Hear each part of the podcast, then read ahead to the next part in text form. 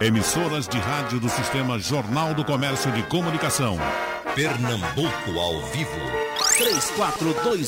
3421-3148. Rádio Jornal.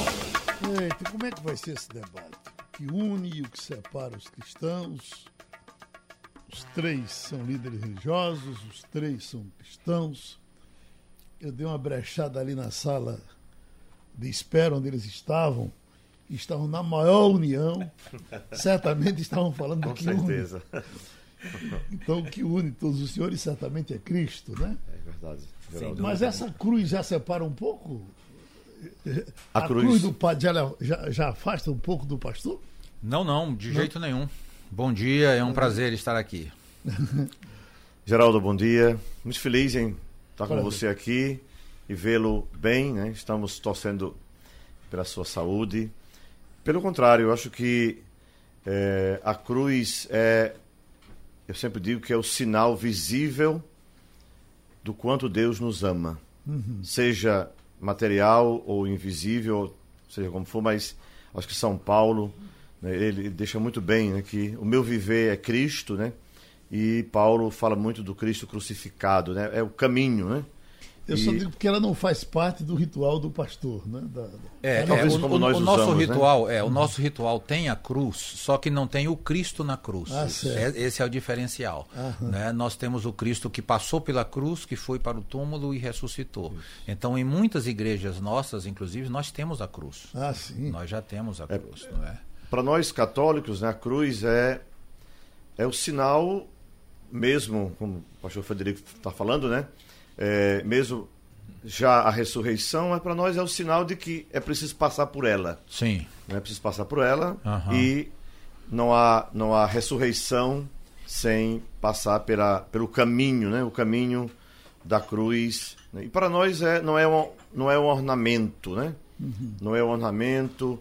Pelo contrário, para nós católicos é um sinal de, de compromisso. Né? A minha congregação, por exemplo, né? o meu fundador, Santo Eugênio, ele nos deixou somente o crucifixo como sinal, né? Uhum. Onde vocês estiverem, vistam a veste da diocese, do clero local. Uhum. Mas a cruz é o sinal do missionário oblato de Maria Imaculada. Então, uhum. e para o espírita, pro espírita ela é até instrumento de trabalho. Ele pega assim e aproxima do Satanás para o Satanás correr com medo dela. Né? É, Geraldo, primeiro a alegria de voltar ao seu programa, de lhe ver assim entusiasmado. E, na verdade, o Espiritismo não utiliza esse recurso que você se referiu. Nós não, não, não expulsamos demônios nesse sentido aí. E vemos que, na verdade, não há nada que separa os cristãos. Uhum. O que separa os cristãos é, é a dificuldade que nós temos de viver a mensagem. A mensagem do Cristo ela é essencialmente aquela que a própria ciência vai descobrindo nos dias e agora.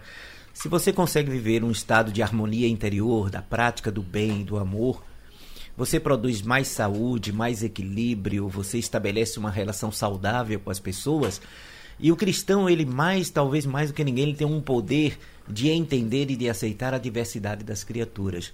Os aparatos externos, vocês viram a, a explicação maravilhosa, tanto do pastor quanto do padre a respeito da questão da cruz, que não é nada que tem essência, é apenas uma questão do significado, da simbologia para cada um deles.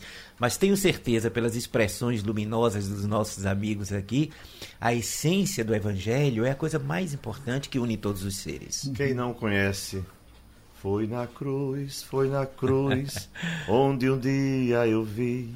E é um hino emblemático, né? Da, da, é, esse hino é muito conhecido, evangélica. cantado por todas as igrejas é. evangélicas, independente é. do, do, do, lugar. Ontem tua palestra, inclusive, pastor, eu me lembrei de um, de um, eu era garoto quando escutava uma, uma uh, um, um, hino que tocava numa, numa, igreja, não me lembro qual era a denominação, eu achava belíssimo, e até hoje eu acho emblemático, é quando ele diz assim: "Eu preciso de ti, ó meu mestre, uhum. eu preciso para te servir."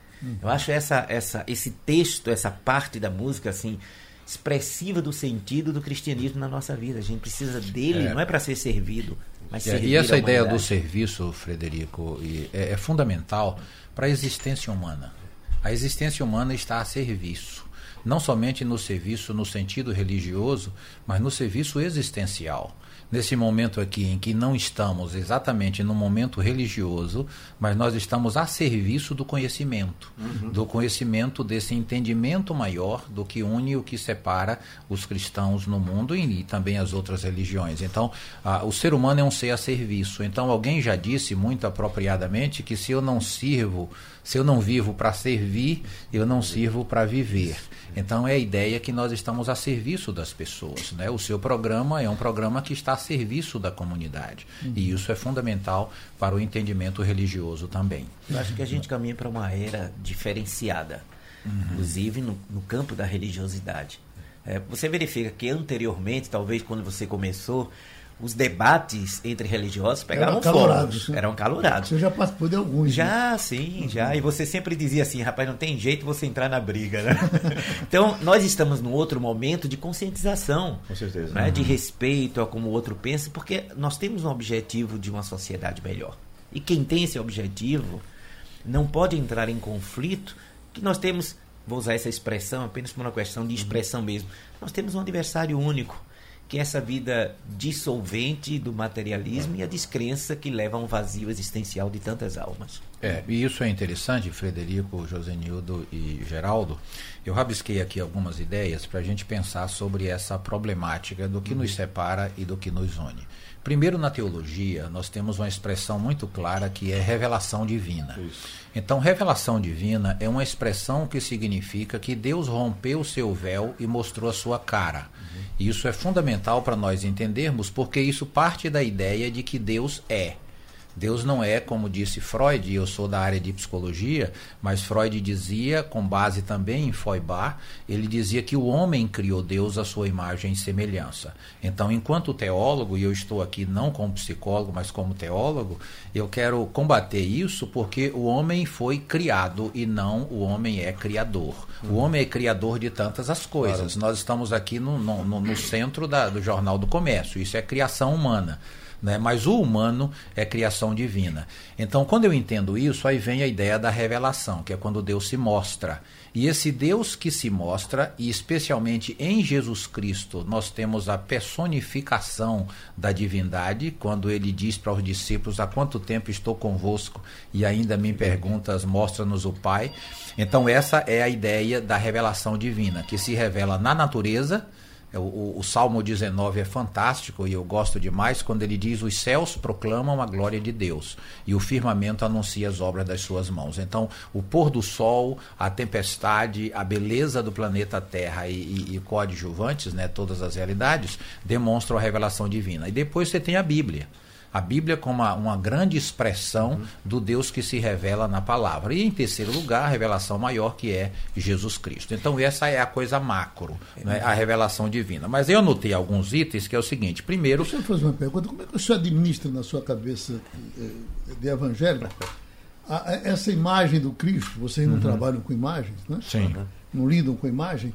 Mas essa imagem do Cristo que o Cristo religioso é bem diferente do Cristo histórico. Sim, totalmente. Não, não é verdade? Totalmente. Uhum. A, a, a, até uma ideia de que foi meio preconceituosa a criação, uhum. uhum. preconceituosa essa criação do Cristo religioso, porque ele não teria de nenhuma forma aquela, aquelas características que teria o Cristo sim, da história. Né? Sim, sim. Isso é muito importante o que você está uhum. colocando, porque de fato nós não temos dois Cristos, mas nós temos diferentes interpretações do Cristo. Isso não é? Você vai encontrar na história uma construção do Cristo da fé a partir da equipe apostólica e você tem muito pouco do Cristo histórico. Uhum. Você tem o Flávio Joséfo, que é o único escritor que registra Exato. alguma coisa sobre o Cristo, Isso. mas um Cristo que ele chama até de Cresto, uhum. não é? Que não é, é, é uma realidade muito pouca histórica. O Cristo que nós conhecemos é o Cristo da fé. Inclusive o próprio nome Cristo já é uma expressão da fé né, que significa o Messias. Então ele era Jesus, ele se tornou o Cristo pela fé. Então já é um caminho da fé. Mas veja, essa, essa diversidade que nós existimos hoje a questão da unidade, então é, tem a revelação, como eu estava falando, mas aí vem a condição humana.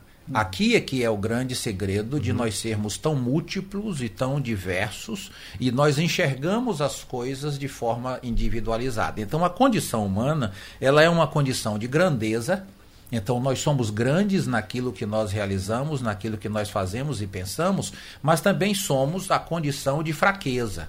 Então nós enfrentamos essa dubiedade. Se por um ângulo nós somos grandes e temos condições, por outro ângulo nós somos pequenos, frágeis e estamos num planetazinho azul, que é uma gota numa tempestade que é gira no universo no meio de bilhões de outras coisas. Uhum. Então Galileu Galilei destruiu exatamente a ideia da grandeza da Terra como se nós fôssemos o centro do universo, o geocentrismo.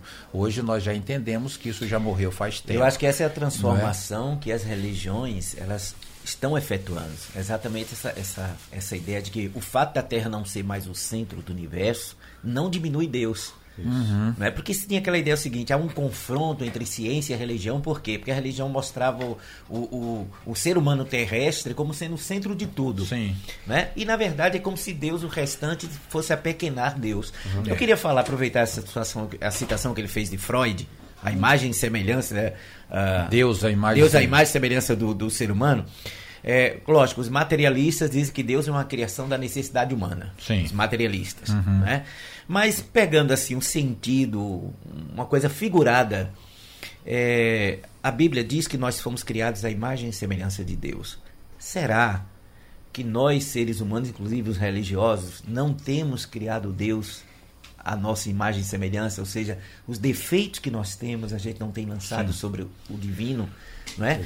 Exatamente porque a gente tem dificuldade de entender, por exemplo, que nós temos toda a grandeza, essa grandeza que você uhum. se referiu, todo esse poder maravilhoso. E isso eu gosto muito de trazer para a ciência essa colocação para ver o seguinte: como a ciência vem confirmando cada vez mais o Cristo. Uhum. Eu li um artigo, é. eu li um artigo há oito anos atrás de quatro médicos cientistas de Harvard, em que eles publicaram o seguinte: a falta de perdão já é um problema de saúde pública. E quando eu li esse trabalho, eu me lembrei que lá atrás, há mais de dois mil anos atrás, o Cristo diz assim: perdoa não 70 vezes, mas 7. Então o que é que você tem ali? Você tem uma terapêutica da harmonia interior gerando a saúde integral da criatura. O que ele ensinou lá atrás Hoje a ciência começa cada é, vez e, mais e a E aí você tem, Frederico, um problema, em, um problema não, uma, um trabalho em psicologia, uma Isso. pesquisa séria mostrando que alguns tipos de câncer têm a ver com amargura, uhum. com ressentimento, com o ódio no coração e a falta de Essa perdão. Essa epidemia de então, depressão, é, veja que coincidência, o câncer recrudesceu hoje, é uma quantidade enorme é. de pessoas apresentando câncer. Veja que coincidentemente, de 40 anos para cá, com o crescimento da depressão, cresceu também o câncer. Uhum. Porque a gente sabe que a depressão deprime o sistema imunológico. Sim. Ele, ele é. já é resultante. E, e é, aí... já é resultante. A depressão já é resultante de uma queda do sistema imunológico, especialmente a questão hormonal uma, uma... serotonina. Primeiramente, o pastor Frederico. Eufrásio. Eufrásio. Frederico, Frederico Eufrásio falou muito bem, mas eu queria trazer, eu acho que para nós aqui não se trata de diálogo interreligioso, né, com outras religiões não cristãs, mas no âmbito do cristianismo, né? Eu creio que para nós que, ao menos nós católicos, celebramos esses dias, Natal, né, Epifania, né, a gente pode sentir muito esta, esta presença né, de Deus em, em Jesus. Né?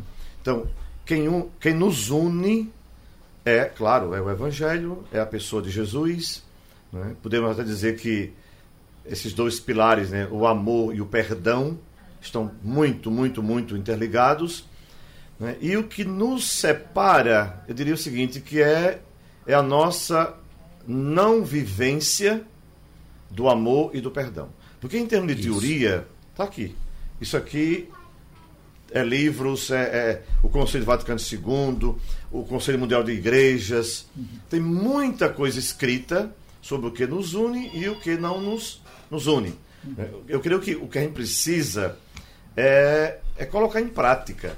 Se a gente sabe que Deus é amor, por que há indiferença entre nós? É? A, gente tem, a, gente tem, que admitir isso, que lamentavelmente né, a gente estabeleceu algum, algumas, é, algumas barreiras. Né? E, e, eu fico me perguntando, né, como é que Jesus nos vê. Né? Como é que ele nos vê? Quando ele, ele, ele diz, olha, o meu mandamento é esse, né? E não há, não há meio de tantos mandamentos, de mais de 300 mandamentos, se resumiu em um. Amor. Né? O amor a Deus e, e o amor ao próximo. E às vezes a gente. Em dois, né? Não é? é, é eu, eu vejo numa moeda. Muito né? bem colocado. É, o rosto, né? Sim, sim, sim. Então, o padre muito entende? feliz isso. Eu acho assim, Exatamente o amor isso. é o nosso constitutivo. Uhum. E se a gente não. Eu, eu, eu, queria agora falar para os irmãos.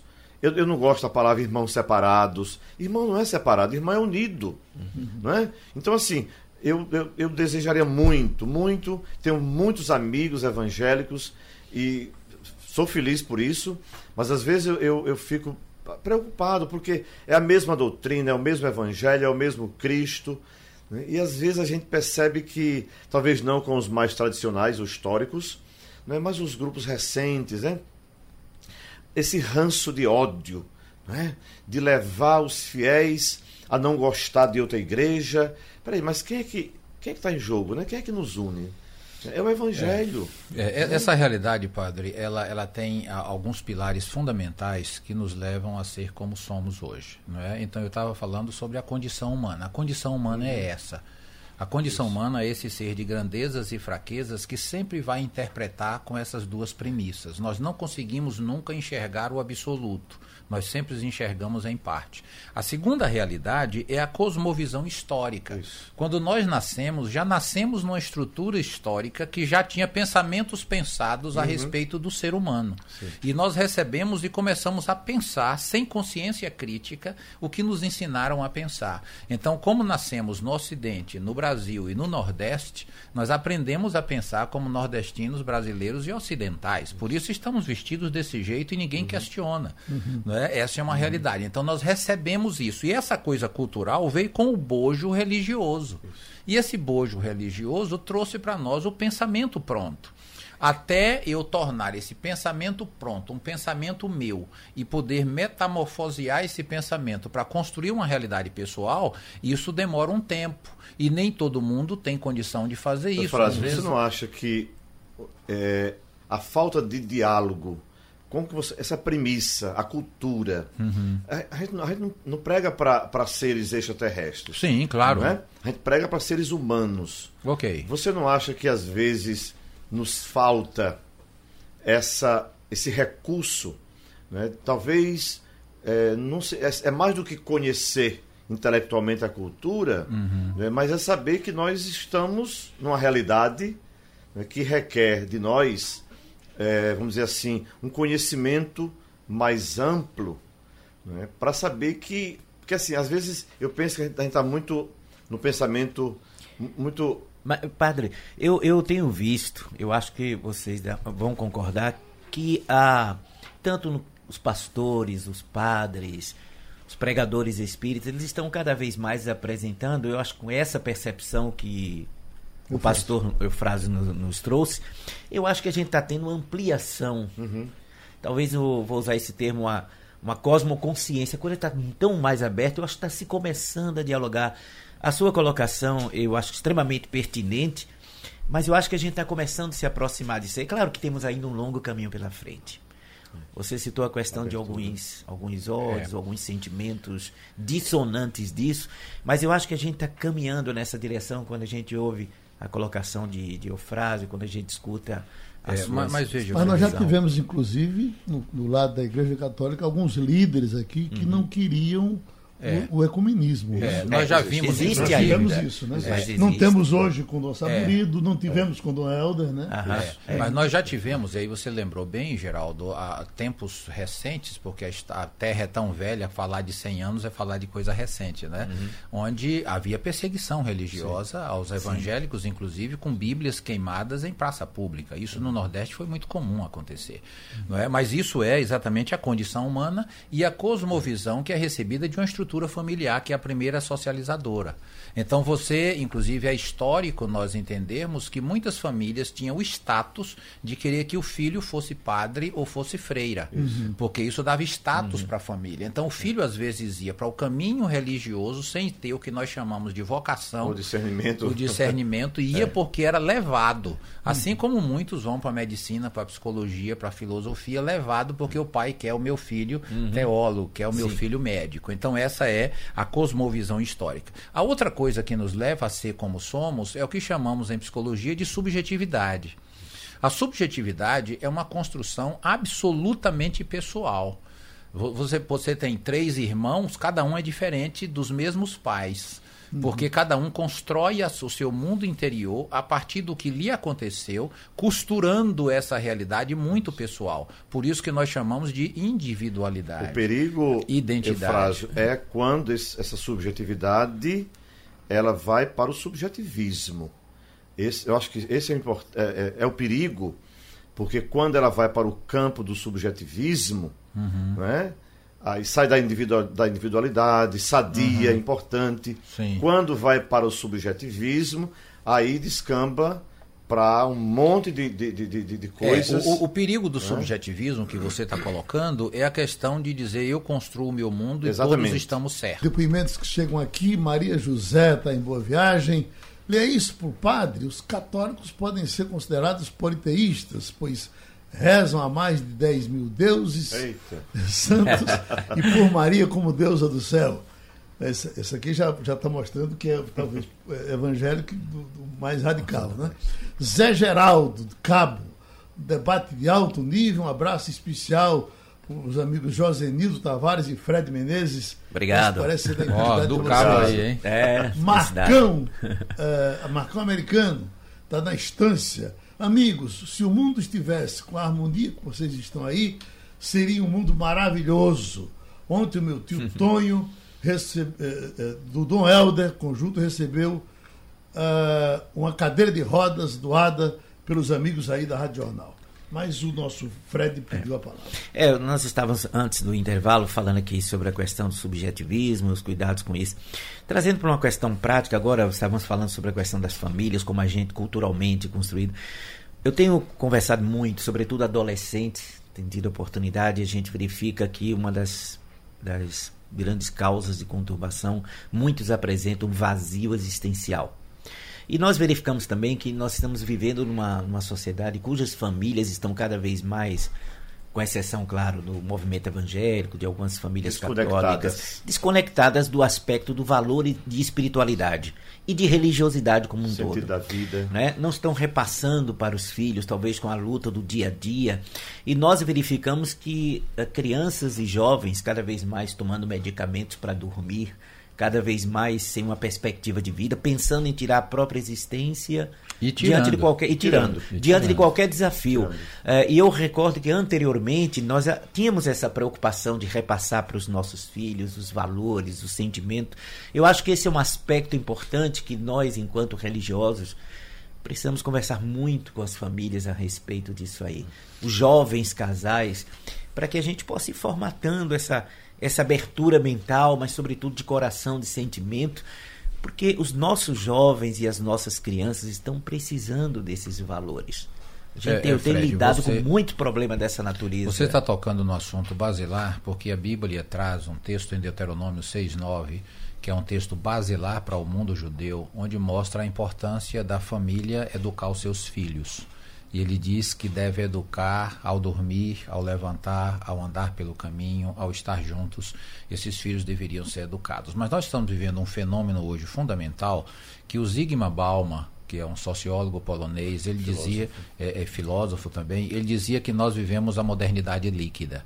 Uhum. Então essa expressão foi muito feliz quando ele construiu, uhum. porque significa que os pilares de sustentação foram destruídos nessa geração. Então essa geração vive como uma boia no mar, uhum. sendo levada pelas ondas para todos muito os lados, frágil, sem um ponto né? fixo. Frágil. Né? E as novas gerações perderam exatamente os referenciais paternos que eram da presença, do significado, do exemplo, aquela coisa que nós tivemos, nós somos de uma idade muito parecida, nós quatro aqui, onde o olhar da mãe tinha um peso e a gente já sabia o Você que ela ia dizer. É, o pai, a mãe, a referência. Hoje os pais estão ausentes. E aí, no campo da psicologia, eu presencio muitas realidades que chegam ao consultório, e você falava do suicídio, da Sim. depressão e essas coisas, que vem como resultante dessa estrutura familiar fragilizada e de uma modernidade líquida em que a gente não tem princípios, tudo vale. Tudo vale a pena quando a alma não é pequena. Mas essa autoridade que o pai perdeu. Uhum. É, é foi acontecendo, de repente eles foi sufocado, é, é. né? Inclusive Isso faz falta. Faz falta absurda. Muito, o, o Balma, o, eu volto muito. ao Balma quando ele diz que hoje mudou tanto que os pais é que perguntam para os filhos. Uhum. Antigamente os filhos é, perguntavam. Sim. Hoje os filhos perguntam para o Google. Né? Os pais não ouvem mais a pergunta dos o, filhos, o, então o mundo mudou. Frase, eu, eu tenho uma experiência muito de perto, Geraldo. Minha família foram dez filhos. Aquela tradicional família de muitos filhos. E eu me lembro que minha mãe, que não frequentava nenhuma, nenhuma religião específica, mas ela dizia pra gente assim, ó, antes de dormir, converse com Deus. Converse com Deus. E depois, quando a gente acordava, que ia todo mundo tomar o café da manhã, dava aquela lição de, de respeito, de sabe aquela preocupação de valores. Hoje em dia, os pais, ao invés de propor aos filhos, as crianças, assim, ó, vai conversar com Deus antes de dormir. Não, é, tem cinco minutos no WhatsApp. É. No Instagram você e, tem 10 minutos e depois vai dormir. ficar sem ele. É. é. Então você vai perdendo e você a entra nessa tem, sociedade líquida. A gente tem sentido coisa, isso né? na, na catequese, por exemplo. Né? É um desafio grande. O, o Eufrásio perguntou quais são os desafios hoje, né? Para a igreja. Para a igreja. Eu, eu, eu falar da, da, da urbanicidade, né? A, a cultura urbana vem com celular, com tudo isso tem sido muito difícil. Não sei, igreja, não sei como está a escola dominical com vocês, uhum. mas conosco, a catequese, a gente tem feito um jogo de cintura, porque é a família. Esse Bauman, esse, esse polonês, tem um livro também, Religião Líquida. Uhum. A religião também está se liquidificando. Sim. Tem outro livro, Política Líquida. É, tempos outros, líquidos. Né? Uhum. Tempos líquidos. Então, quer dizer, há, em tempos de liquidificação, não se tem consistência nenhuma. Então a crise da família. Nós não estamos falando aqui de, de, de, de outro, outras, outras formas de família. Falando da família tradicional. Uhum, entende? Uhum. Que a gente. Vocês são pais e sabem Sim. muito bem disso. Eu sou padre e lido com os pais. Né? E a crise é grande. E quando tem essa, essa, essa, ao menos um pouco de unidade, quando a religião realmente dá esse, né, essa, essa, esse tecido faz a diferença. Nós precisamos é? dar profundidade. Nós mesmos, é. na religião, nós precisamos dar profundidade. Uhum. E entender, também procurar entender essa mentalidade nova, essa sociedade que conversávamos lá na outra sala, na, antes do programa, sobre Terra 2, Isso. que é um, uma, uma, outra realidade da, da, atualidade e a gente já entra em choque com essa outra realidade. Mas como é que a gente pode fazer a aproximação, essa ponte? Dar profundidade à vida dos nossos jovens, nossos filhos e à nossa própria vida.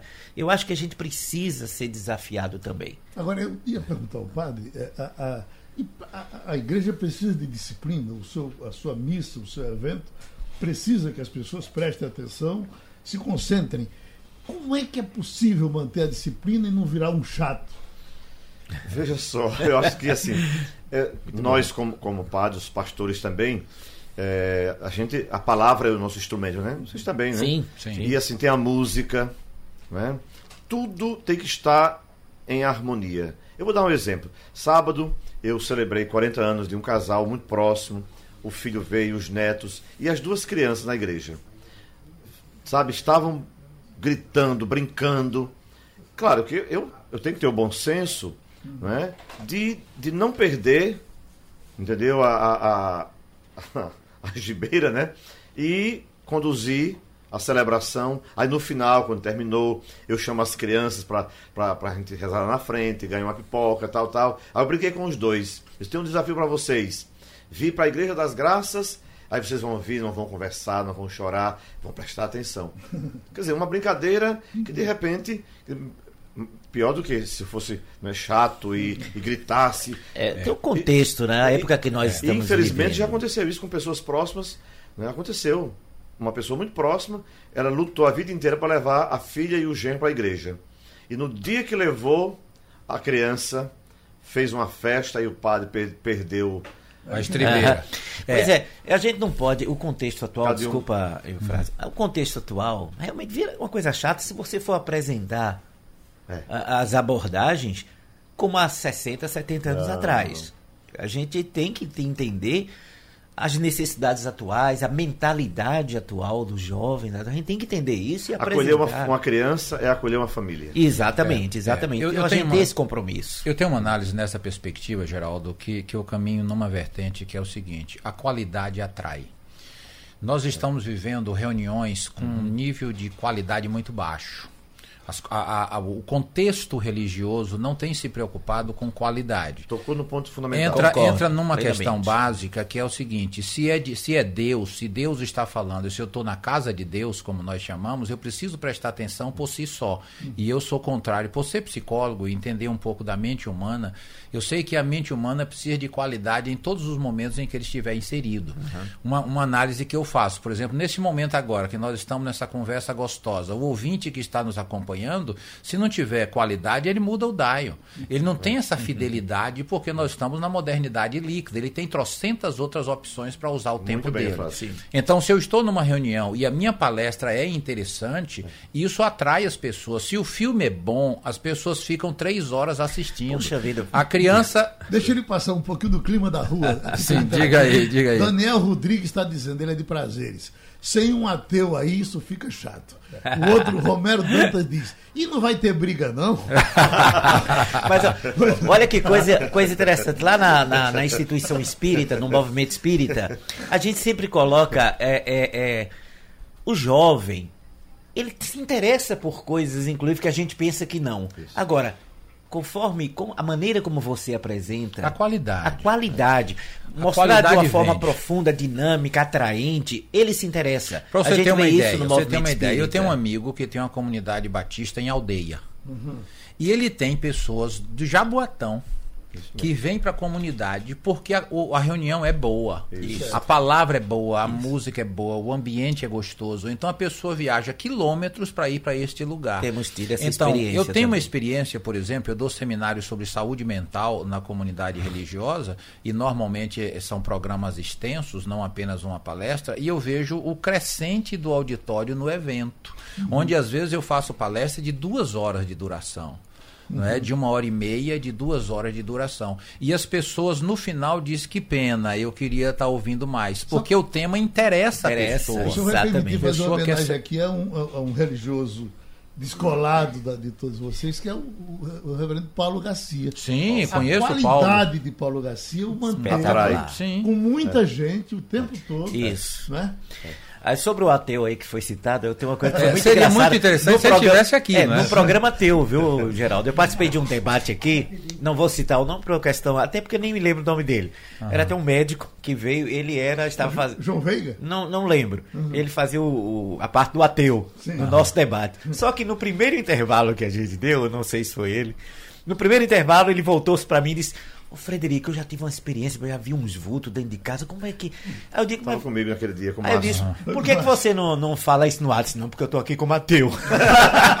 falou um pouco sobre suicídio, até porque eu procurei saber da, da situação de psicólogo do, do, do Dr. Eufrásio, que trabalha também como psicólogo, Sim. além de pastor, além de produtor de, de, de aves. É o senhor- É, é, rapaz, eu sou produtor rural. Produtor eu rural. crio galinha caipira, uma delícia. galinha caipira e ovo caipira.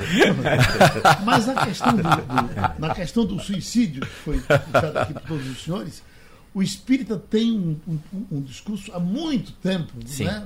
Muito, muito combatente ao, ao- ao suicídio. Né? É, nó- nós na concepção espírita sabemos primeiro da imortalidade da alma, e aí vamos entrar no, no campo do pensamento espírita efetivamente, e que o suicídio não é uma solução.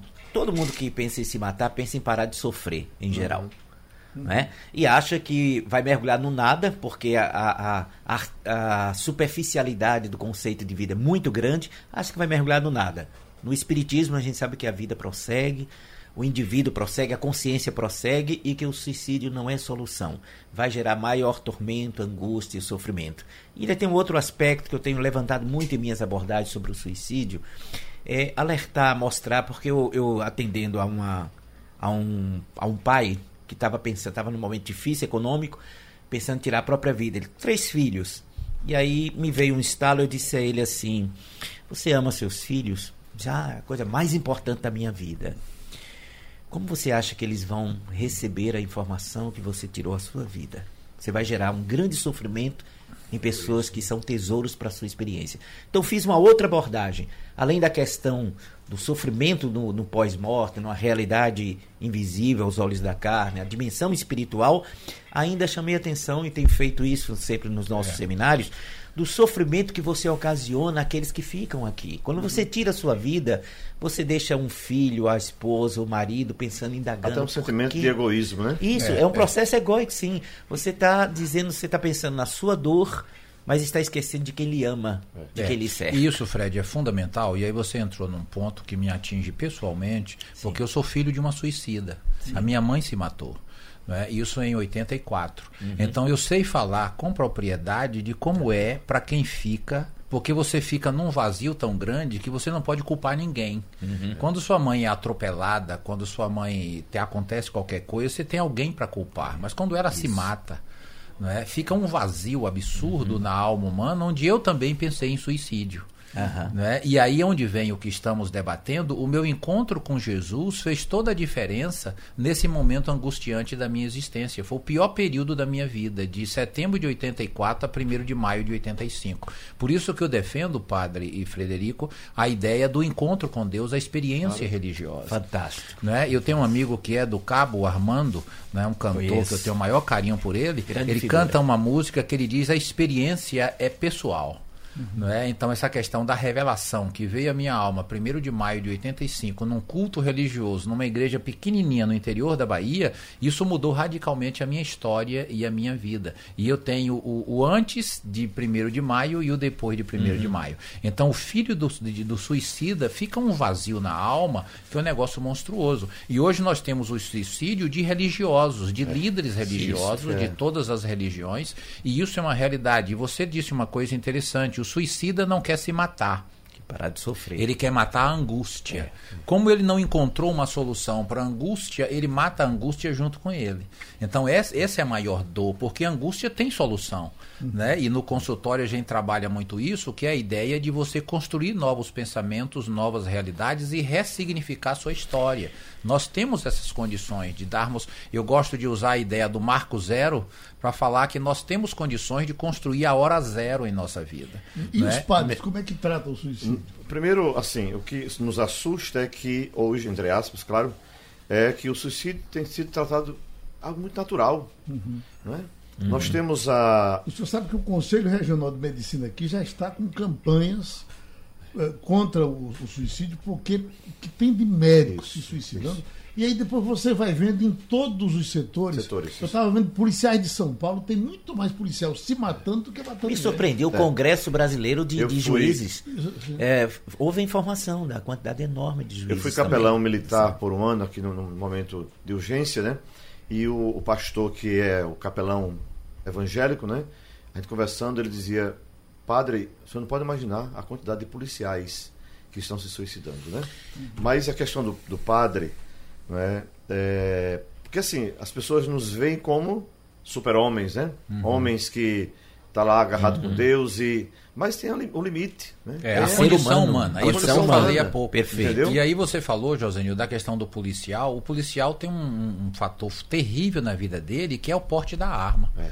Entendeu? Ele enfrenta a angústia humana com a arma na cintura. Isso. E isso é terrível, isso é terrível. É a mesma coisa do médico que vocês colocaram. O médico tem uma, uma ideia do doping pessoal que é um negócio absurdo. Hum. Há alguns anos, um jornal de grande circulação aqui trouxe uma matéria, cinco ou seis matérias aos domingos, sobre a questão da droga no médico. Uhum. Né? Exatamente por essa angústia existencial que Freud falava que a dor de existir não tem remédio.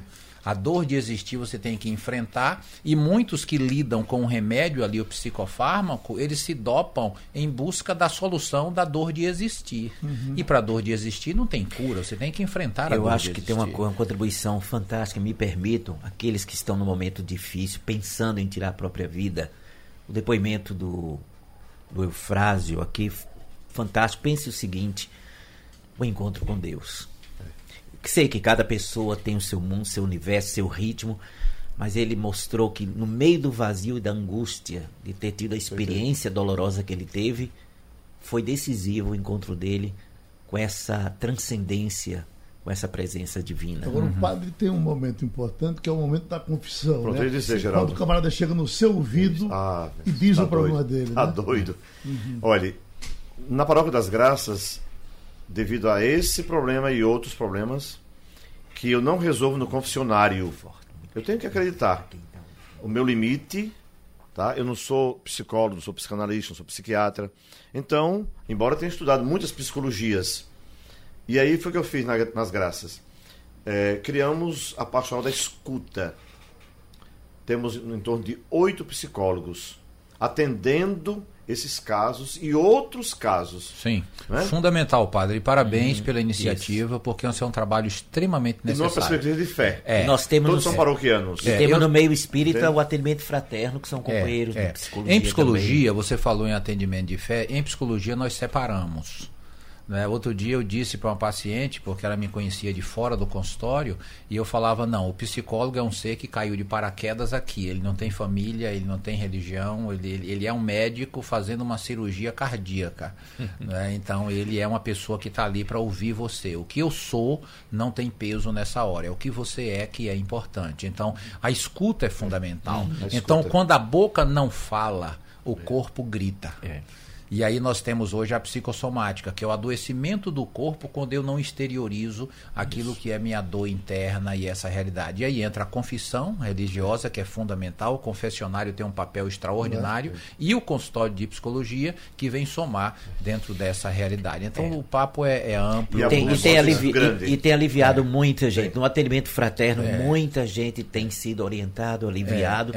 Nem sempre vem a solução adequada, é. mas só o fato de escutar, da pessoa colocar para fora, Geraldo, é. é. uma, pode ocasionar uma transformação. É. Em psicologia, profunda. nós temos a cura pela palavra. Né? Nós não lidamos com o remédio, o remédio é a psiquiatria. Uhum. Então, nós lidamos com a cura pela palavra. E é um benefício. Às vezes, eu, o atendimento dura 45 minutos, a pessoa fala 43, 44, e depois diz muito obrigado, o senhor me ajudou muito. Exatamente. então, é essa a realidade. Que o tempo da gente já se venceu. Mas a gente, para quem quer um, um, uma brigazinha, a gente qualquer dia desse traz um brigão e, vai, e joga no que Deus, aben que Deus abençoe todos que estão é, nos ouvindo. Brigar, Muita luz no caminho. Nós temos mais do que nos une, né? É, Acho que é. O que nos une é muito maior do que aquilo que maior. nos separa. Muito, muito obrigado, amigo. Sugestão ou comentário sobre o programa que você acaba de ouvir, envie para o e-mail ouvinte@radiojornal.com.br ou para o endereço Rua do Lima 250, Santo Amaro, Recife, Pernambuco.